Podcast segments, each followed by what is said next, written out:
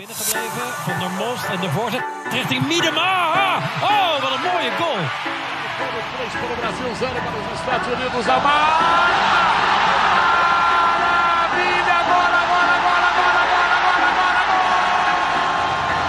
A run on that side, no foul given. Morgan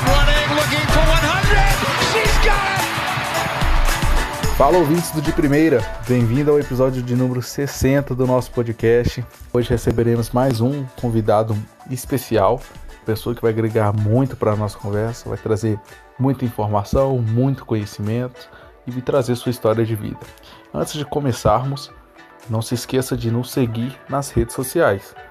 No Twitter como underline de primeira, no Instagram como arroba underline de primeira e nós estamos no Facebook, sim.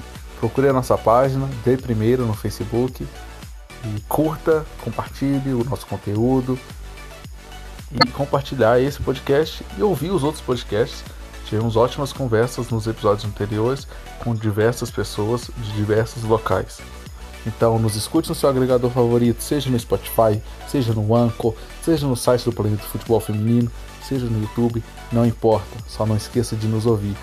E hoje estaremos recebendo conosco o Lindsay Camila, auxiliar técnica da seleção brasileira Sub-17. Lindsay, é um prazer estar falando com você. Obrigado pela sua participação. Tudo bem? Tudo, tudo indo, tudo indo, tudo bem. É, eu que agradeço, né, por lembrar da gente, por estar entrando em contato e, e é sempre bom falar de futebol feminino, né? Com certeza. E para participar comigo dessa conversa, nosso companheiro Christian Maia, presente em boa parte dos nossos podcasts atuais desse projeto, né? De conversa de, com quem participa do jogo. E aí, Christian, tudo bem? Fugindo do coronavírus? Tudo bem, Gabriel. Gente aí sim, fugindo. Mas aqui tudo bem na medida do possível. Eu não aguento mais esse dia sem futebol. Mas vamos levando do jeito que dá. Vamos falar sobre o futebol feminino, que é uma paixão nossa, sobre a seleção brasileira. E para isso a gente tem uma convidada ímpar. Muito obrigado pela participação, viu, Lindsay? Imagina, eu que, eu que agradeço de verdade. Sempre que precisar, pode chamar. Outra coisa que você não deve se esquecer de ficar em casa, de se proteger. Pessoal, cuidado. Não é brincadeira, proteja você e seus familiares. Vamos para mais um episódio, galera.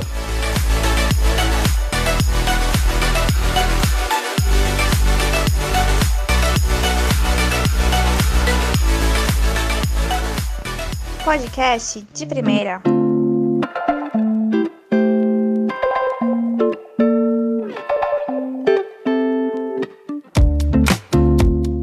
Lindsay, para começar bem a conversa, é, gostaríamos que você falasse sobre você, um pouco das suas experiências, suas formações, é, os seus objetivos como na sua carreira profissional, para você se apresentar um pouco para o público.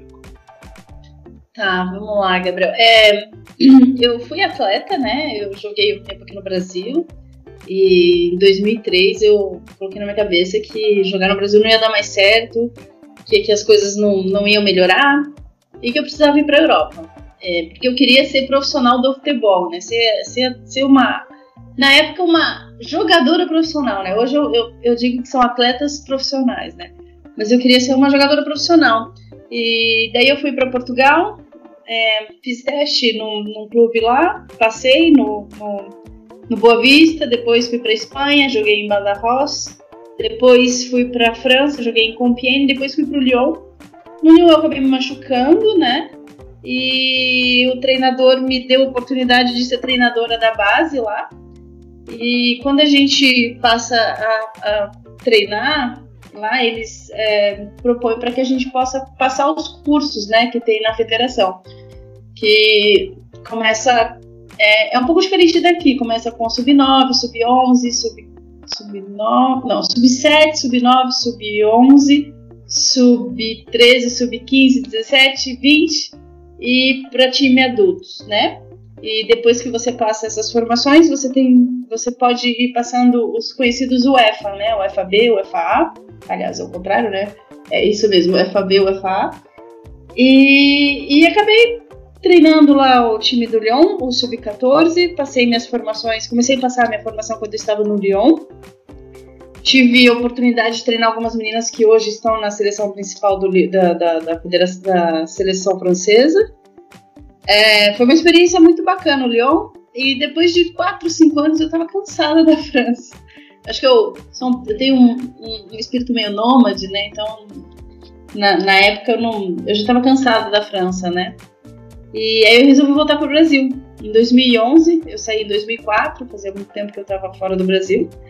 Voltei em 2011, é, treinei por nove meses a equipe de Jaguariúna, em parceria junto à prefeitura de, de Jaguariúna e da faculdade, né, da cidade. Uh, fiquei um ano aqui, me arrependi de ter voltado, porque os campeonatos uh, eu acreditava que estavam para frente, que estavam diferentes, mas continuava tudo é, campeonatos de período curto, um calendário de seis meses, né, na época, seis, sete meses, mais jogos abertos e, e, e jogos regionais. Aí conversei com um amigo meu, ele me levou para Dubai. Lá eu fui treinadora no, de uma academy, é, sub-17 masculino e sub-11.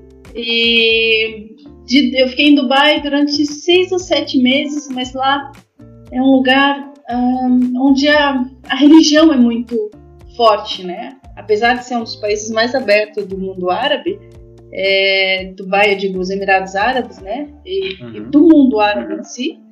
É, lá foi, foi uma experiência bem bacana, mas assim, é, tinha treinador que não apertava minha mão, é, não aceitava quando perdia. Então, assim, é, eu comecei a ficar um, constrangida do, do, das coisas que, que estavam acontecendo mais ao fato de não estar tá recebendo. Né?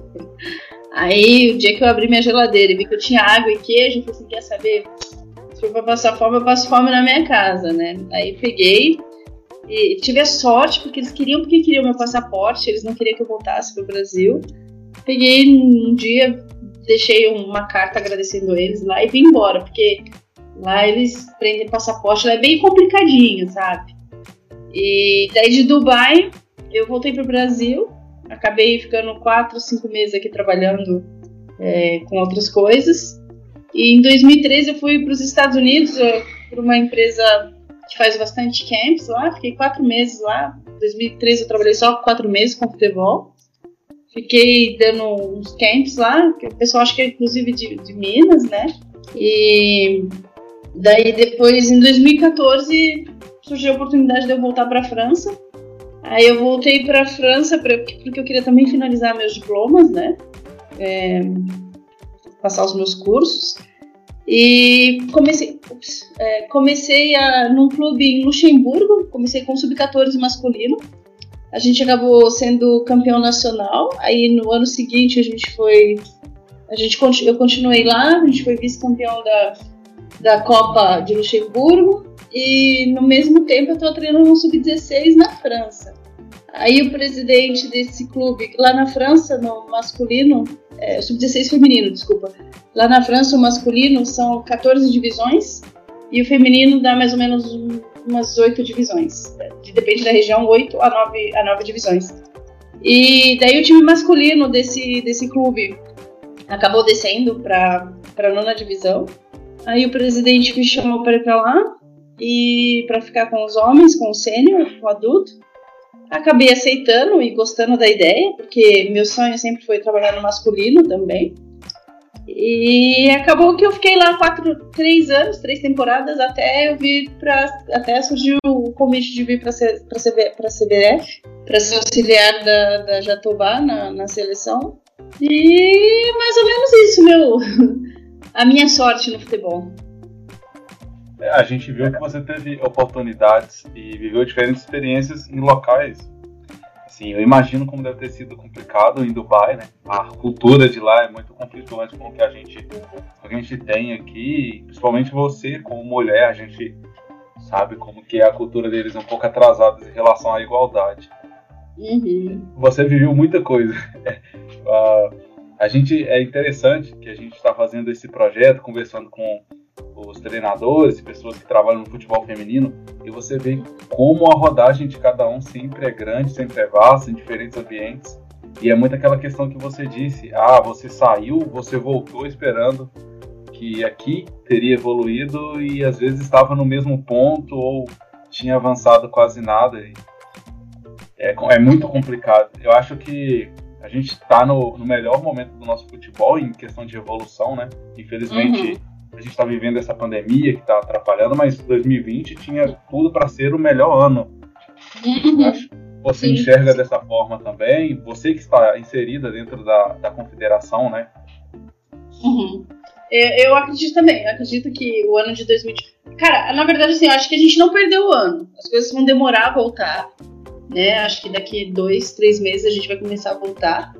Mas eu não acredito que o ano esteja completamente perdido, né? Competições internacionais, sim, mas eu acho que para nossa evolução, para a evolução do feminino, acho que vai ser bem importante esse ano ainda porque é, tá o mundo inteiro parado, né?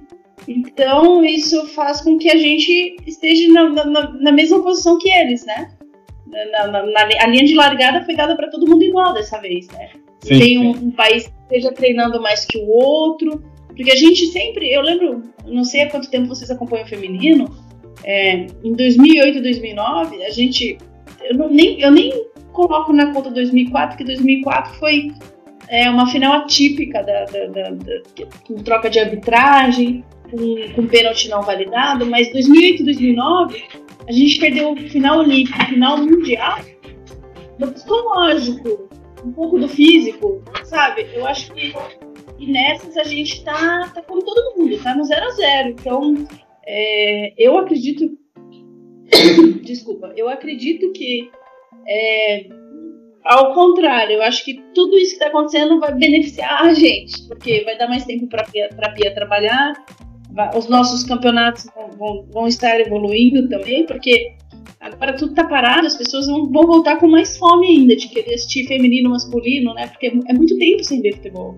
Acho que nunca aconteceu tanto tempo sem nenhum jogo, nenhum torneio, porque quando entre férias aqui, tem o Boxing Day na Inglaterra, tem os campeonatos europeus que ainda estão ocorrendo no, mundo árabe, que eles não, não acreditam em Natal, essas coisas, enfim. É, então, assim, não parava o ano todo. E quando parava na Europa, a gente estava jogando aqui.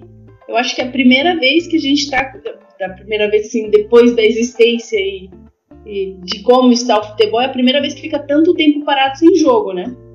Tanto que tem uma liga que, não sei se vocês viram também, que tem uma liga, não sei de que país, eu acredito que seja entre a Ásia e Europa, que está tendo um campeonato e a adesão pelo campeonato foi absurda, né? Muitos é, países é estão.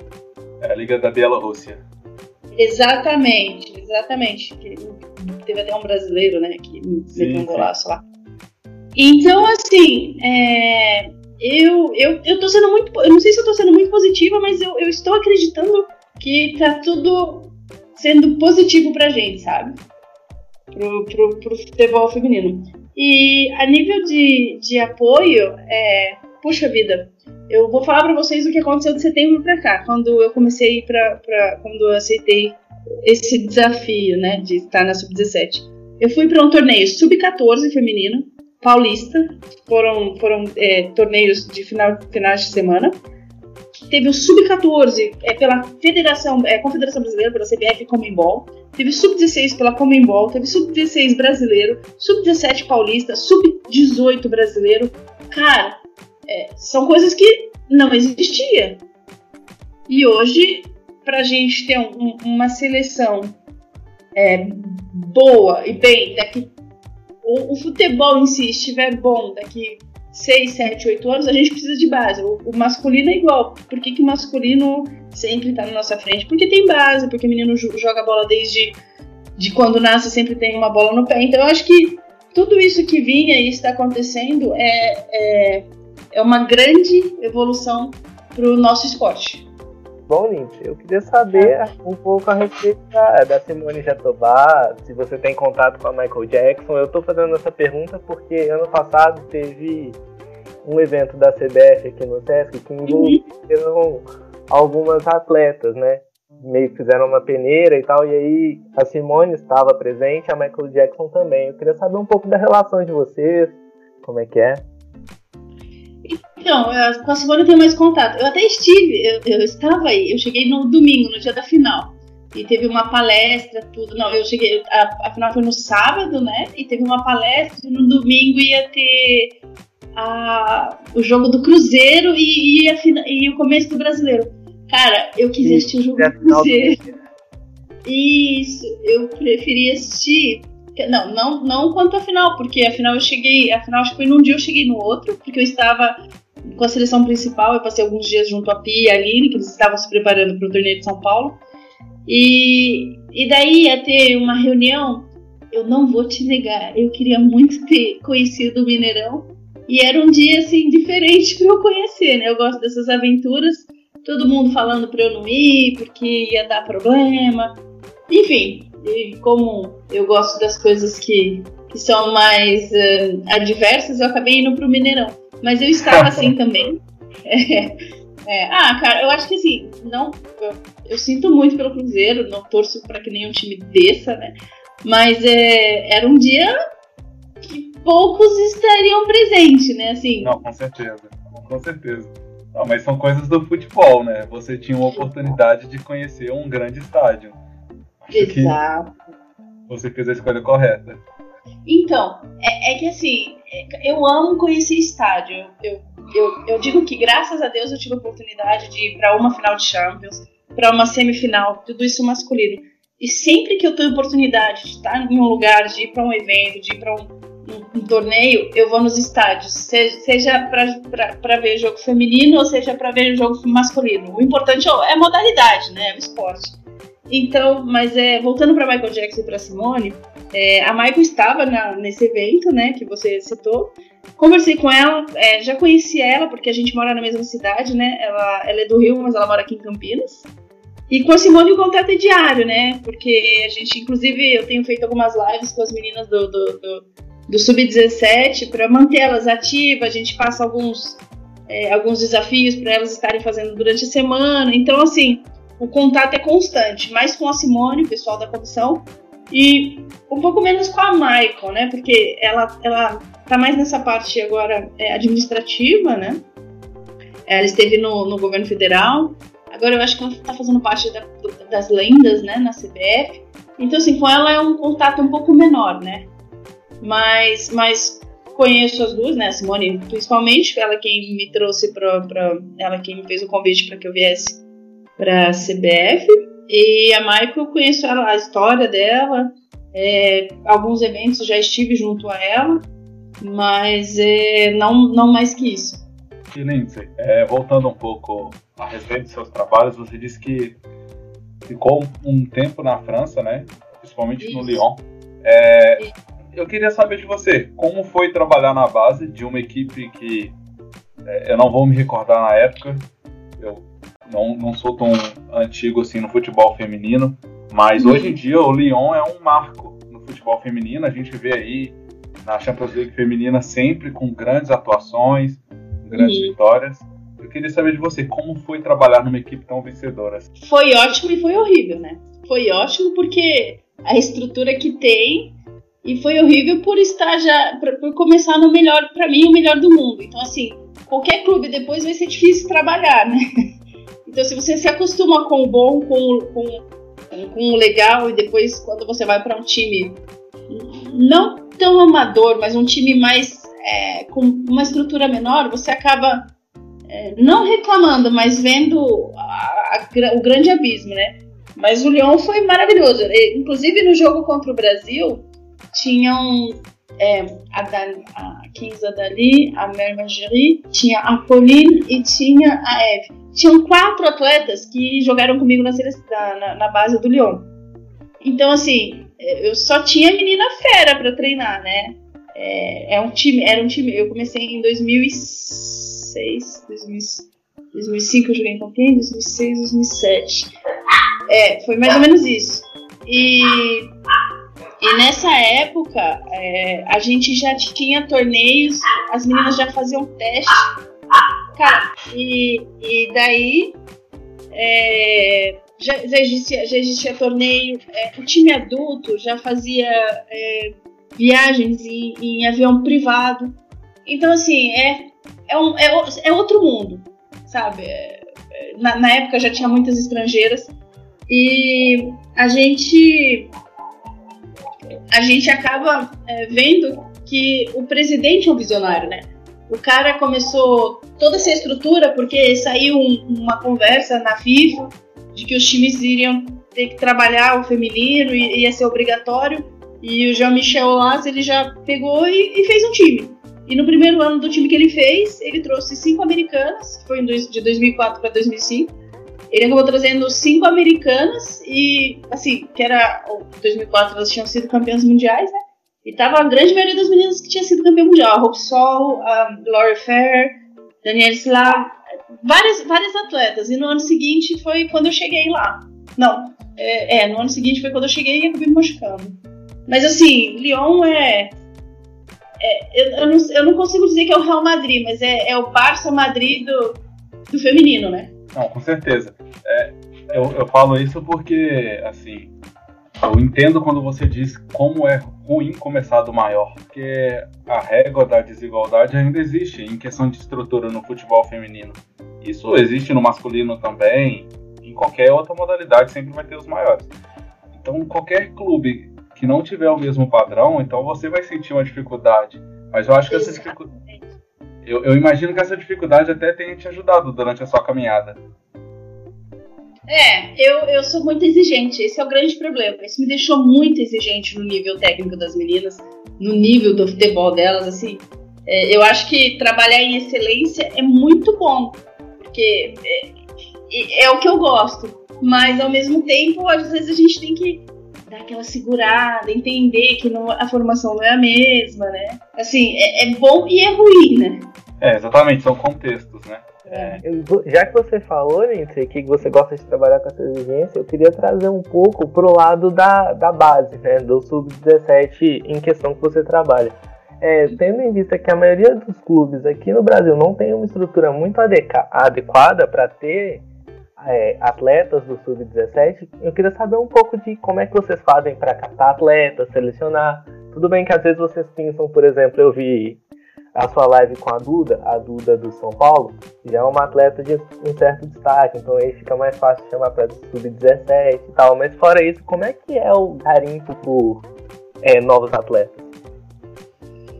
Então, se eu falar para vocês que me surpreendeu uh, as condições do clu dos clubes, eu, eu esperava algo assim vamos lá, tô falando mais do estado de São Paulo, que foi onde eu mais rodei, né? Onde os clubes que eu mais fui é, assistir treino. Mas me surpreendeu o nível, o nível da, de estrutura, né? Não vou falar do, da, das atletas, mas a estrutura me surpreendeu positivamente. Eu estive, eu estive em Piracicaba, estive em Araraquara, pre, pre, dizendo presença, né? Em São Paulo, em todos os clubes que a grande maioria.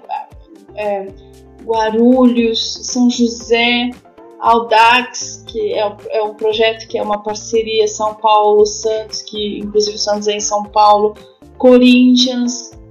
Cara, eu, eu estive grande. Na, fui, fui em Manaus, deixa eu pensar mais, em Criciúma eu estive. É, me surpreendeu positivamente a estrutura desses clubes, a estrutura dada às meninas, né? De repente eu esteja falando de grandes clubes também, né? Então, isso pode ser que, que, que seja é, que, que tenha essa diferença. É, agora, a captação das atletas é assim. É, a gente, enquanto a Simone já estava no Brasil, eu ainda não tinha conseguido arrumar a minha situação na França. Então eu fiquei lá durante. Acho que fiquei. Depois eu me apresentei, depois eu fiquei mais uns 20 dias lá. E me falaram do Maicujo, né? Eu falei, que maravilha o Maicujo, mas que horrível, né? Porque as filmagens são. Bem, Isso é verdade. É, é muito acessível, amo mas. Exatamente. Eu amo o Maicujo, mas eu odeio ele. Porque assim, tem umas, umas partes que. Eu, como eu não vi ao vivo, mas tinha umas horas que você via que travava a filmagem. Tinha um, tinha um campo no Sub-18, no interior de São Paulo, que eles. que tinha dois postes de iluminação. Então, tipo, tinha hora que ele ia filmar, eu falava assim, mas cadê o jogador? Tava atrás do poste, e não tinha como enxergar. Mas eu, eu assisti muito jogo, assim, eu assisti primeira, segunda fase do brasileiro, depois a terceira fase, tudo isso do sub-18. Eu assisti muito jogo, porque eu, eu tava parando com o time lá da França, tava vindo para cá, então comecei a fazer anotação de atletas, né? Eu fiz muitas, anotei mais de 60 atletas, porque no vídeo é de uma maneira e o ao vivo é outra. E depois, quando eu cheguei no Brasil, a Simone já tinha ido para alguns lugares. Aí eu comecei, aí a gente começou a rodar. Ela ia para um lado, a Mara, a, a Maravilha, né? Começou a ir para um lado, a Simone para o outro e eu para o outro. A Mara na região sul, a Simone entre São Paulo e Curitiba e o estado do Paraná, eu São Paulo, e a gente acabou, infelizmente a gente só não conseguiu ir para, a gente foi até para Minas, né, que a gente foi para o Brasileiro. A gente só não conseguiu ir para a região Nordeste, porque para o Norte eu acabei indo lá para Manaus é, para assistir os jogos das semifinais do Brasileiro. Mas assim, a gente foi em treinos, todas as meninas que, que a gente chamou, todas, todas, sem exceção, é, não teve nenhuma indicação e não teve nenhuma que a gente não foi assistir um treino delas e não tenha visto um, um jogo delas por vídeo é, um, um, de um a dois jogos. Então, assim, a gente pode falar com propriedade que ainda bem que existe o Maicujo e ainda bem que a CBF está fazendo esses torneios, porque eu não sei como eram nas outras, é, nas outras, é, nos outros ciclos da, do, dos treinadores do, do sub-17, do sub-20, porque é, cara, é muito trabalho e é muito difícil. Não é para puxar a corda pro meu lado, não. Mas assim, a gente tem que ver atleta por atleta, porque é muito rápido esse ciclo de sub-17, né? É um ano, no máximo dois. Então tem que estar tá garimpando mesmo. E a gente fazia assim: assistia vídeo, ia assistir os treinos, pedia um relatório para os treinadores, né, das atletas, se batia com, com, com, a, nossa, com a nossa visão, é para eles colocarem os destaques. Porque às vezes tem jogado, tem atleta que a gente vê e o treinador não, né, não, não vê como a gente. Então a gente quer saber essa diferença, porque quando, todas as vezes que eu, que eu fui para os treinos delas, elas nunca sabiam que eu estava lá. Eu pedia pro treinador não avisar, porque não adianta ela correr pra gente, né? Ela tem que correr pro time dela. Se correr no dia que a treinadora da a auxiliar da seleção tá lá e a treinadora da seleção tá lá, não vai ser válido isso, né? Então a gente pedia para que elas não, sou, não, não, não, soubessem, não sei se é assim que eu posso falar corretamente, para que elas não sabiam, não pudessem saber que a gente ia estar no, no treino. E daí a gente acabava vendo as melhores e colocando na balança com, o com a opinião do treinador para ver se batia e acabava convocando, né? A gente convocou mais de deu, deu, deu 50 e poucas meninas. Eu tenho esses dados aqui, mas a gente convocou bastante menina para chegar à lista final que era pro sul-americano, né? Que foi essa última, que a gente até acabou convocando mais três meninas 2005 para completar, para elas também já estarem se, sabendo o que é a seleção brasileira, para elas estarem sabendo o que é defender o país, né? Mas que não iam viajar, só iam ficar para fase de treinos. Ele, você disse a respeito é que é, esse período é muito curto, né? Jogadores do Sub-17. E eu queria entender um pouco como é a integração com as outras categorias, né? Por exemplo, com, com o Sub-20, Sub-21, eu não me lembro a denominação agora, perdão, e profissional. É, creio que como vocês estão em um processo é, todos com o mesmo objetivo, creio que a comunicação seja bem clara durante essa caminhada. Sim, sim, é sub-17, sub-20. É, só, só um adendo, a gente tem até duas atletas que são 2005, mas elas são fora de série, né? A gente está procurando levar as melhores, independente do ano, que, que, que, possa estar no ano ou não, se, se caso ela venha a ser 2005 e for muito boa, a gente está levando, né? Boa na nossa concepção, naquilo que a gente acredita. E as outras 2005 que a gente acabou levando dessa última vez, porque a gente achou que tem potencial para no futuro estar fazendo parte da seleção sub-17. É, sim, sim. É, quanto à comunicação, a Pia esteve em duas convocações nossas, assistiu o treino e assistiu o jogo. Eu estive junto à principal a, a, durante uma semana, assistindo os treinos. Uh, o Jonas esteve. aconteceu duas convocações, duas convocações da gente é, fazer o mesmo período, porque a gente começou todo mundo junto, né? Sub-20, a Pia e a gente. Então acabou, acabou acontecendo algumas convocações é, junto, então um via o treino do outro, como comentava é, sobre os treinos, é, sobre as atletas, e, e sempre está tendo essa pergunta de é, que jogadora pode subir, qual é a jogadora boa, quem a gente pode indicar. essa comunicação ela aconteceu já e, e aconteceu algumas vezes. É, outra coisa, uh, agora partindo já um pouco né, para o seu trabalho, é, quais são as características principais que você acha que uma pessoa como auxiliar técnica deve ter? Primeiro de tudo, eu acho que é a paciência, né? Na verdade, é a primeira vez que eu sou auxiliar né, na minha vida. Eu nunca fui auxiliar, então tá sendo um baita aprendizado para mim também, né? É, eu sou uma pessoa bem é, impulsiva, faladora. Então, tudo que eu sou, eu não posso ser, eu acredito, né? Para uma auxiliar. Eu, tenho, eu, estou me reaprendendo e me readaptando. É, eu sou mais explosiva, Simone é mais calma. É, eu sou mais faladeira, a Simone é mais tranquila. Eu acho que isso até faz com que. A Simone, perdão, a Jatobá, né?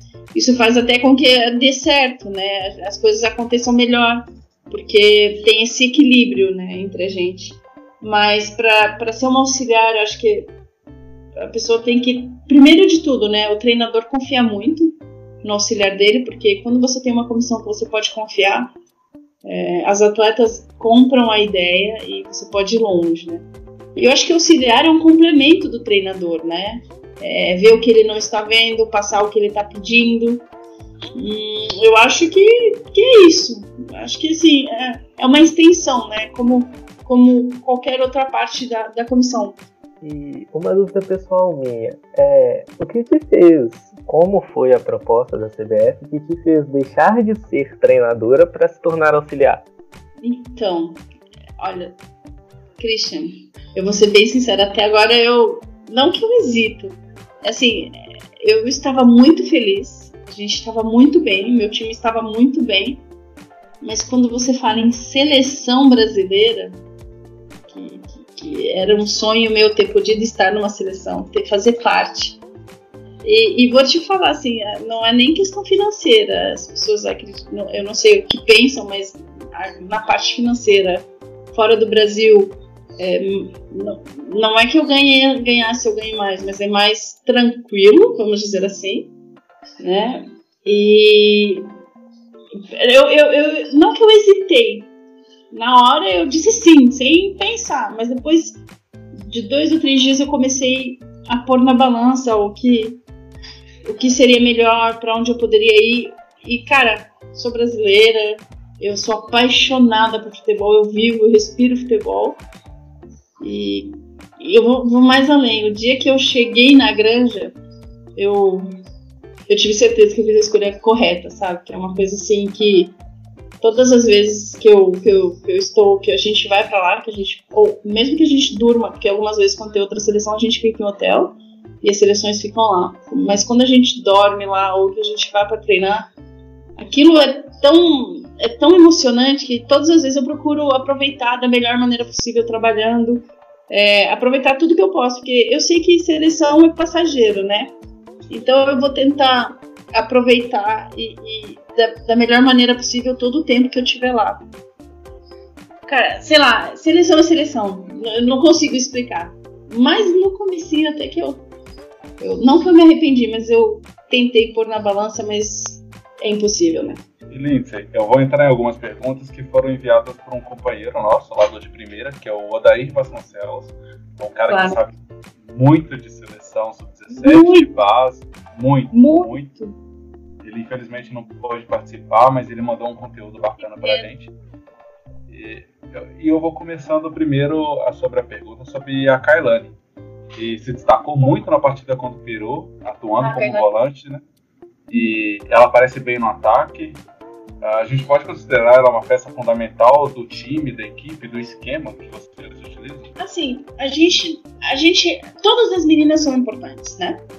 Eu não consigo. A gente foi para Portugal, a gente ganhou da Áustria sem a Kailane. A Kailane ela não foi convocada porque por razões é, não técnicas e nem foi punida nada, mas ela não estava com o passaporte dela.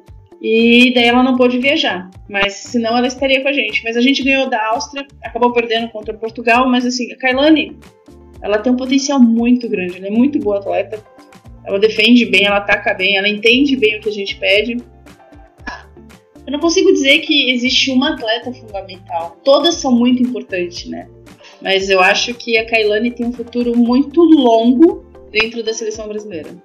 Bom, é, ano passado nós tivemos competições sub-16 e sub-17, além do Campeonato Paulista sub-17. E muitas das jogadoras da seleção tiveram participações nesses torneios, né? Você acredita que com isso a seleção sub-17 acabou recebendo as atletas melhores preparadas? Com certeza, com certeza. Ah, o fato de ter o campeonato, de ter os torneios, dá rodagem para as meninas. E quanto mais elas jogarem, quanto mais elas tocarem na bola, melhor vai ser para gente.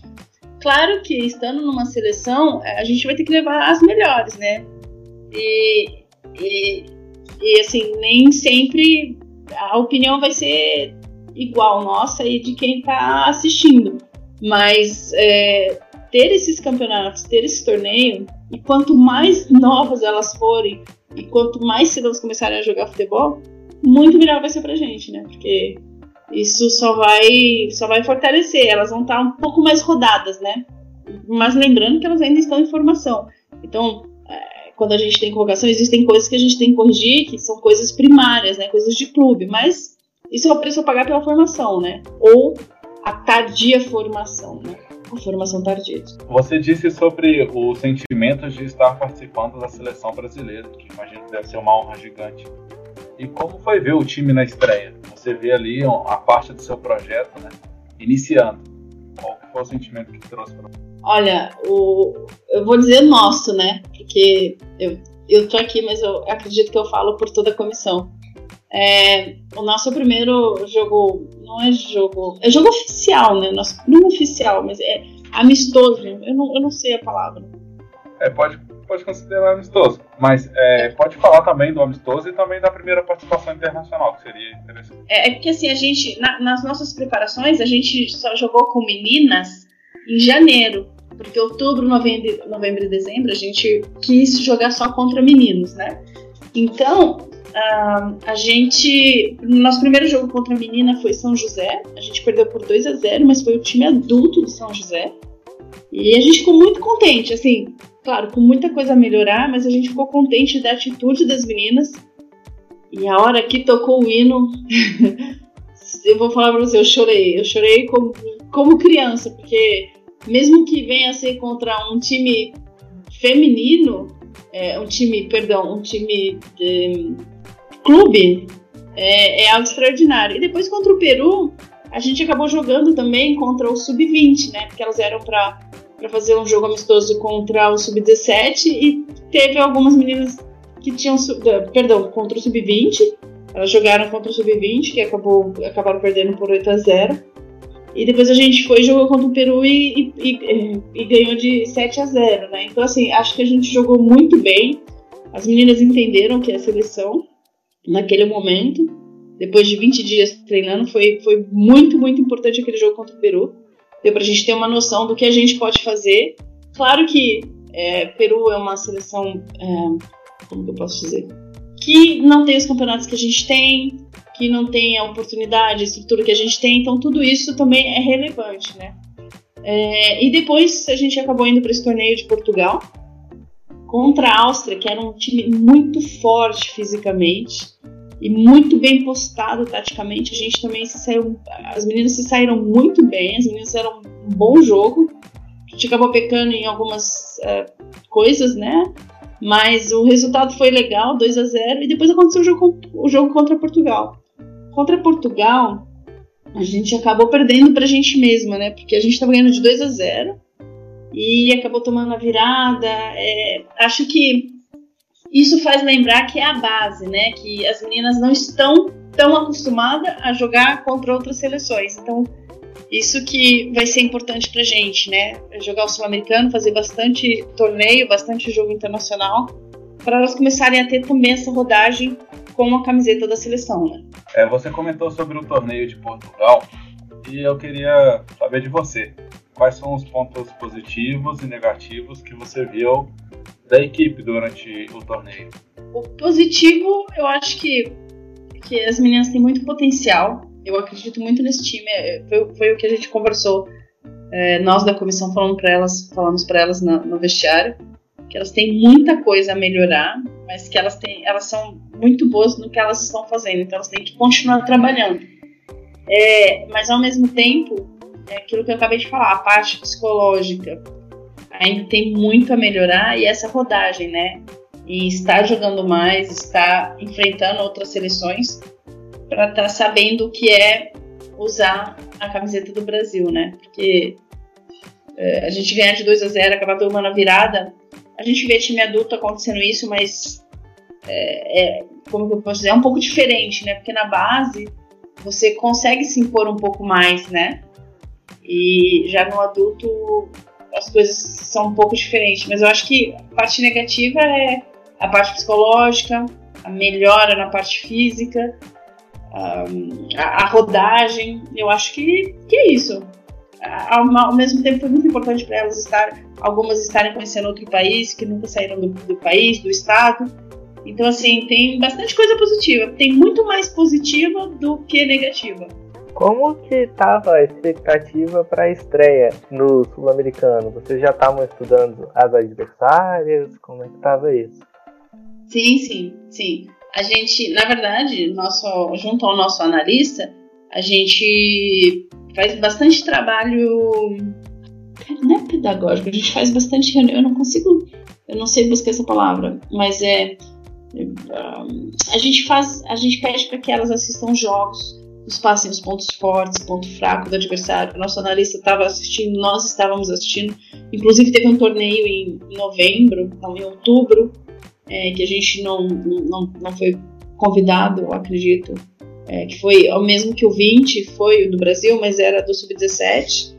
E então, assim, a gente pôde é, assistir alguns jogos, teve alguns jogos no YouTube, algumas das meninas já assistiram, então, assim, a gente já estava assim analisando as equipes adversárias, né? Adversárias.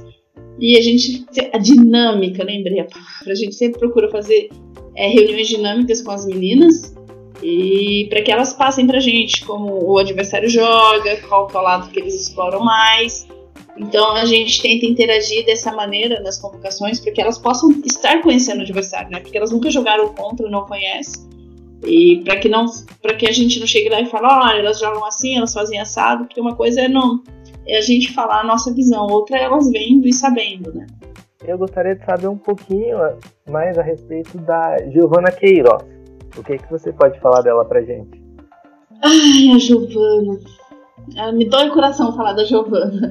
Porque eu fui, eu, a gente acabou descobrindo ela na Espanha, eu fui assistir um treino dela, é, estive conversando com ela, com os pais dela, mas ela é uma menina que saiu muito cedo do Brasil.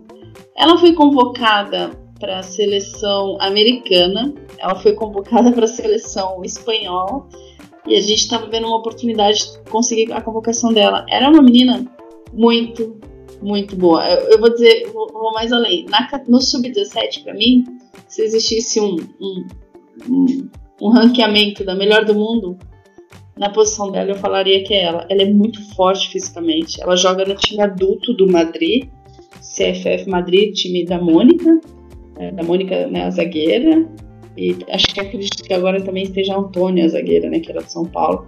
Então, assim, e ela é muito boa. Ela acabou vindo com a gente é, para esse torneio de Portugal. Ela, a gente, no vestiário, antes de ir embora, ela chorou muito, porque ela não sabia qual país que ela ia escolher. E agora, antes do Sul-Americano, acabou que ela não ia, a gente não ia conseguir ver porque ela estuda também, né? Ela tem 17 anos e lá na, na, na Espanha o colégio é um pouco diferente do nosso aqui. E ela acabou escolhendo a Espanha. Mas, mas eu acredito que um dia ela possa mudar essa escolha dela e, e voltar para a seleção. A gente vai tentar fazer de tudo para que ela escolha a gente, né, no futuro próximo.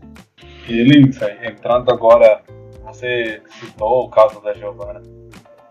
eu queria entender um pouco sobre o trabalho psicológico com esses jovens, né? Que elas estão numa fase de transição não só dentro do futebol, mas como também na vida. E como é feito isso dentro da seleção? Existe uma equipe especializada nisso ou vocês mesmos que fazem? Como é que funciona? Na verdade, a gente, para nossa categoria, ainda não tem uma psicóloga. Eu sei que tem na adulta, mas é, acredito que ela vai estar presente com a gente também futuramente. É, mas é mais, a gente tem uma pedagoga, na verdade, né? Uma psicopedagoga. Não, ela é só pedagoga, perdão. porque essas meninas ainda estudam, né? Então, ela, todos os dias elas têm horário com a pedagoga, elas têm que estudar, elas levam caderno de escola, elas levam tudo que elas têm que fazer é, para a convocação. E, e, isso faz com que ela tenha também essas atividades, né? Junto às meninas, trabalhando. É, alguns trabalhos que eu acabei de falar aquela hora que eu me esqueci, dinâmicas, lembrei. Ela faz algumas dinâmicas com as meninas é, para trabalhar essa parte de grupo, a parte individual. A gente sempre tem algumas reuniões individuais com as meninas, a gente deixa muito, o espaço muito aberto se elas tiverem problemas, se elas precisarem. Porque é, é bem isso, elas estão é, mudando, a vida delas está mudando, né? Está passando da fase de adolescente, partindo para uma fase adulta, porque a grande maioria mora nos clubes, são alojadas, então, assim, responsabilidades nessa idade. Então, assim, é uma transição dentro e fora de campo, né? Então, a gente procura ajudar da melhor maneira, é, dando acesso a elas, dando espaço para que elas possam é, falar. Então, assim, a gente está trabalhando por enquanto dessa maneira, né? Mas quando chegar a psicóloga, acho que vai ser mais fácil para a psicóloga responder do que a gente, né? Sim, com certeza. Queria saber de você também, como você enxerga. A gente não tem hoje em dia, né? A gente está começando esse processo aqui no Brasil de bases do futebol feminino. A gente já citou diversos casos durante aqui o episódio, diversos casos, diversos torneios. Mas, na sua opinião, essas atletas que estão vivendo esse momento, você acha que elas vão ter um amadurecimento mais cedo é, do que as que hoje em dia a gente, a gente encontra casos de grandes atletas, mas que estouram com 27, 28 anos, com um amadurecimento um pouco mais tardio. Você acha que esse processo que a gente está vivendo vai fazer esse amadurecimento cair para o auge chegar um pouco mais cedo? Eu tenho certeza. Eu tenho, assim, é bom, não posso ter certeza do futuro, né? Mas eu acredito que sim. É, voltando ao masculino, eles começam a base mais cedo, eles jogam bola mais cedo, eles explodem mais cedo. Claro que o ápice de um atleta masculino é. Bom, isso em 2004, 2005, né? Quando saiu, um estudo era de 27, 28 anos, era o ápice deles, né? Tanto que acho que o Cristiano Ronaldo, né, começou a. É, é, é Cristiano Ronaldo é uma história à parte, mas ele começou a se destacar, depois dos 28 anos, né? Já era um ótimo atleta, mas esse fenômeno que ele é hoje, depois de mais velho. Mas é, no feminino, eu acredito que a seleção brasileira e os clubes vão estar colhendo é, de, os frutos dessa geração bem pronto, porque essas meninas já jogam bola desde os 13, 14 anos. Então, quanto mais cedo elas começam, melhor vai ser para quem vai vir da frente, né? Porque a gente vê hoje, inclusive nas seleções principais, até um, dois anos atrás, algumas meninas com deficiência técnica, que é de formação, né? algum, alguns a falta de alguns entendimentos porque não passou por uma por uma, por uma base, né? Porque não teve é, essa formação. Então, eu acho que é, essa geração 2000, a, a, inclusive essa, a sub-20, a sub-20 são tem muitas meninas boas lá. Eu acho que já para bem pronto, bastante menina vai vai chegar com, com possibilidades de mostrar um pouco mais, sabe? É, eu gostaria de saber de você como é que a seleção trabalha para suprir essa, essas carências, tanto físicas quanto técnicas ou táticas, que porventura essas atletas possam ter, que não são supridas na, por vezes no clube, por, por essa falta de base, esse tipo de situação. É, assim, é, lembrando que na seleção a gente tem que otimizar, é, hum, otimizar o tempo, né? A gente tem muitas vezes pouco tempo para trabalhar muita coisa. Então a gente tenta priorizar algumas coisas, né?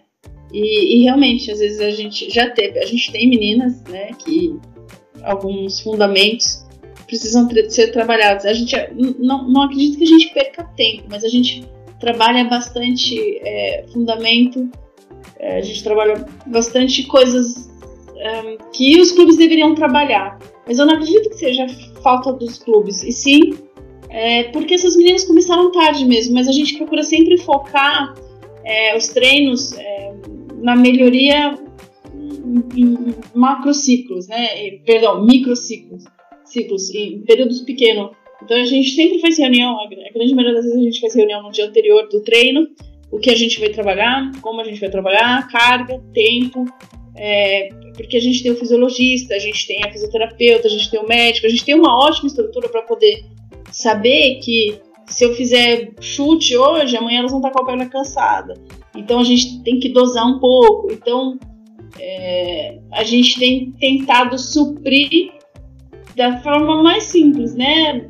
No aquecimento, um aquecimento que a gente faria com, com, com cognitivo mais. É, trabalhando um pouco mais cognitivo, a gente acaba fazendo mais fundamento. Então, assim, a gente acaba tentando trocar, né? Fazer trocas para que haja essa melhoria.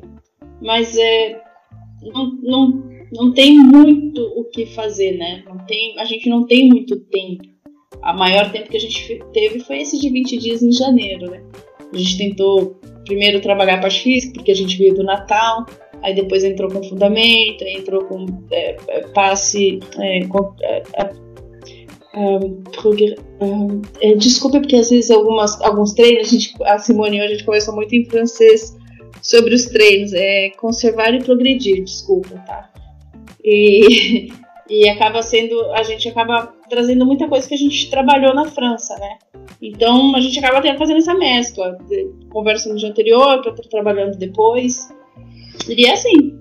Bom, já que você citou a França, eu gostaria de saber o que que você, na sua vivência de França, trouxe de lá para cá no quesito técnico e tático que você conversa com a Simone para poder estar tá agregando ao, ao dia a dia da seleção? Claro, lá é, a parte eles são muito bons tecnicamente. Eles não têm os dribles que a gente tem, mas eles trabalham muito a parte técnica. Não sei se vocês assistem assim jogos assim, da França, mas não sei se vocês viram o domínio de bola, o passe, o chute delas é muito bom. Então a gente tenta trazer a, a parte técnica com qualidade delas, porque aqui a gente tem técnica porque nasce com a técnica, né? A gente é inato isso, a gente acaba tendo isso sempre, é, desde sempre, perdão. E lá na França é muito trabalhado, então a gente tenta fazer repetições, trabalhar para melhorar essa parte técnica. E, e lá na França é, existe, eu digo, a diferença da Europa para o Brasil é porque lá é muito intenso. Então a gente procura trazer essa intensidade para as meninas. A gente cobra muita intensidade delas nos treinos. É, a gente não. Aí isso é mais pessoal nosso, né? Mas a gente é, percebeu que muitas das meninas, uma encostava na outra, elas ficavam no chão e reclamavam. E a gente não dá falta. Nos nossos treinos a gente procura não dar falta, levanta, tem que reagir rápido. A gente gosta da intensidade, né? Não sei se vocês puderam ver um pouco disso no jogo contra o Peru, que acho que foi o único jogo que passou. A gente cobra muita intensidade delas. Então, assim, essas são as coisas que a gente acaba trazendo para a França. E a parte tá, tática é uma coisa que a gente, inclusive no masculino, né? Intensidade e tática é uma coisa que a gente é, demora um pouco a entender mais aqui no Brasil, né?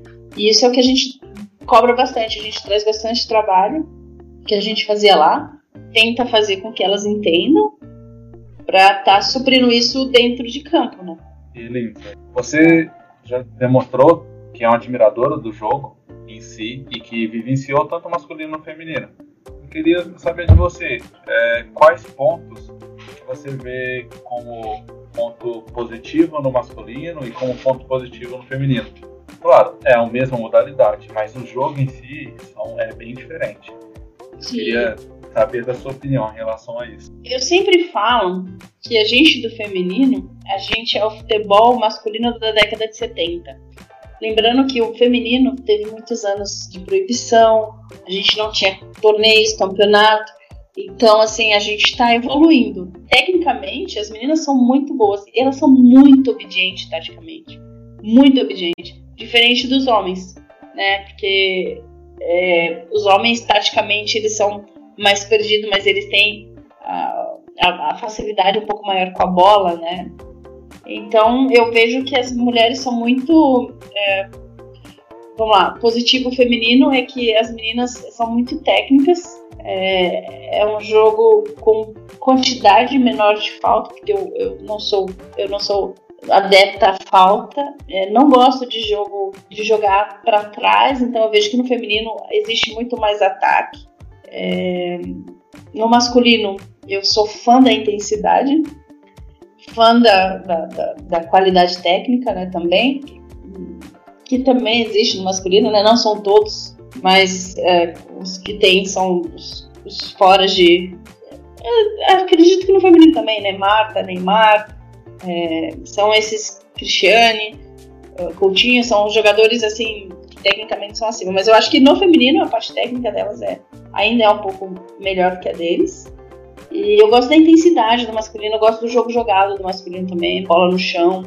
É, as transições rápidas, isso, isso me, me fascina bastante no masculino. E o chute de fora da área, que no feminino a gente ainda precisa melhorar. Ah, eu acho que é isso. Eu acho que essa é a diferença, assim, do feminino para o masculino. Claro. Fiquei curioso em relação à sua ideia de jogo. É, o que você considera como ideal se você comandasse uma equipe? Assim, ideal, ideal, eu acredito que não vai existir. Mas a maneira com que eu gosto, eu gosto assim, eu gosto de. Eu, quando eu, eu vim pro Brasil, eu vou quando em setembro, quando eu vi, o pessoal falava assim, ah, jogo vertical. Para mim, jogo vertical era jogo aéreo, né? Então, assim, existem algumas palavras ainda, mesmo estando aqui já há seis meses, que é, meus livros são em francês, as coisas são muita coisa em francês. Então, assim, é, muita coisa ainda diverge com o que eu quero falar com o que acontece. Então, assim, eu gosto, sim, de um jogo vertical, né? Hoje eu entendo, eu gosto das quebras de linha, eu gosto de uma posse de bola, eu gosto de bola no chão. É, a maneira. Eu, eu sou assim, eu sou fã do, do, do, do tiki-taka de 2010, eu sou fã de como a seleção a espanhola jogava, trabalhando bem a bola. É, mistura, é uma mistura né, de futsal com, com, com futebol. Eu gosto muito dessa bola no chão, porque eu acho que a bola aérea, é lógico que ela vai dar uma intensidade no jogo, mas a bola aérea, ela, ela te força uma técnica a mais, mas ao mesmo tempo é, eu acho que é um risco a mais, enfim. Eu gosto muito de bola no chão, eu gosto de bola para frente, eu gosto da posse de bola. Para mim, esse seria o ideal do meu time. Transições bem trabalhadas, é, no máximo dois, três, no máximo dois, três toques na bola. Essa é mais ou menos a maneira com que eu gosto, assim, do meu time jogando. Então, gosto que o meu goleiro jogue muito com o time. A gente até pede muito para as meninas jogarem, porque o goleiro é o primeiro jogador que a gente tem, né? É, assim, contando de trás para frente, é ele vai ter que ter uma saída de bola boa, ele vai ter que bater na bola bem. Se tiver apertada, acredito que tem que jogar com ele no chão para que ele saia jogando. Então, assim, a gente gosta bastante dessa maneira de jogo.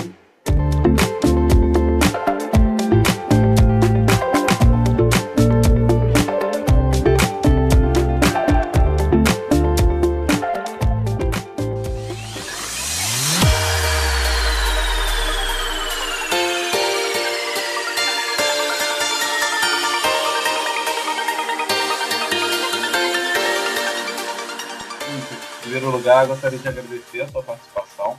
Foi uma honra para a gente estar falando com você. Eu espero que a gente tenha outras oportunidades de estar falando um pouco mais, principalmente depois que passar toda essa crise, né?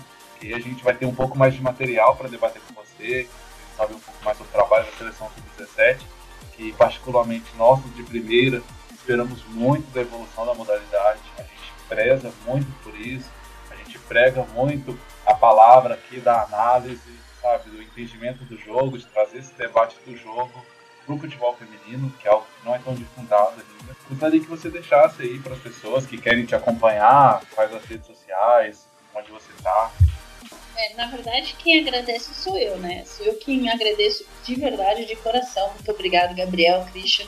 É, obrigado por vocês é, estarem é, dando esse espaço para o futebol feminino, acreditando na modalidade é, enxergando que algumas pessoas ainda não enxergam. A gente, a gente que trabalha é, em campo, nos clubes, a gente é quem tem que agradecer vocês é, por sempre estar é, junto a gente e dando esse espaço para a gente falar, para a gente trocar essa ideia bacana. É, eu, eu, eu, de verdade, eu quem agradeço e continue seguindo a gente, continue é, buscando informação, que tem muita coisa legal, é um mundo muito bacana. Como em todo lugar, sempre vai ter problema, né? acho que a gente está evoluindo. É, eu queria agradecer de verdade pela, pela, pela, por ter me chamado, por ter me convidado. E, e quem quiser me seguir aí, é Facebook, meu Facebook é Lindsay Camila, é, meu Instagram arroba Lindsay Camila.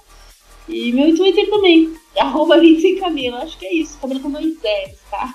Ah, não, um só, um só, É um só, é um só, é só por e-mail que é dois. Ah, é isso. Eu, eu que agradeço essa, essa troca que a gente teve e. Com certeza. Muito obrigado, Lindsay. Agradecer também você, Christian, mais uma vez pela participação, pelo apoio.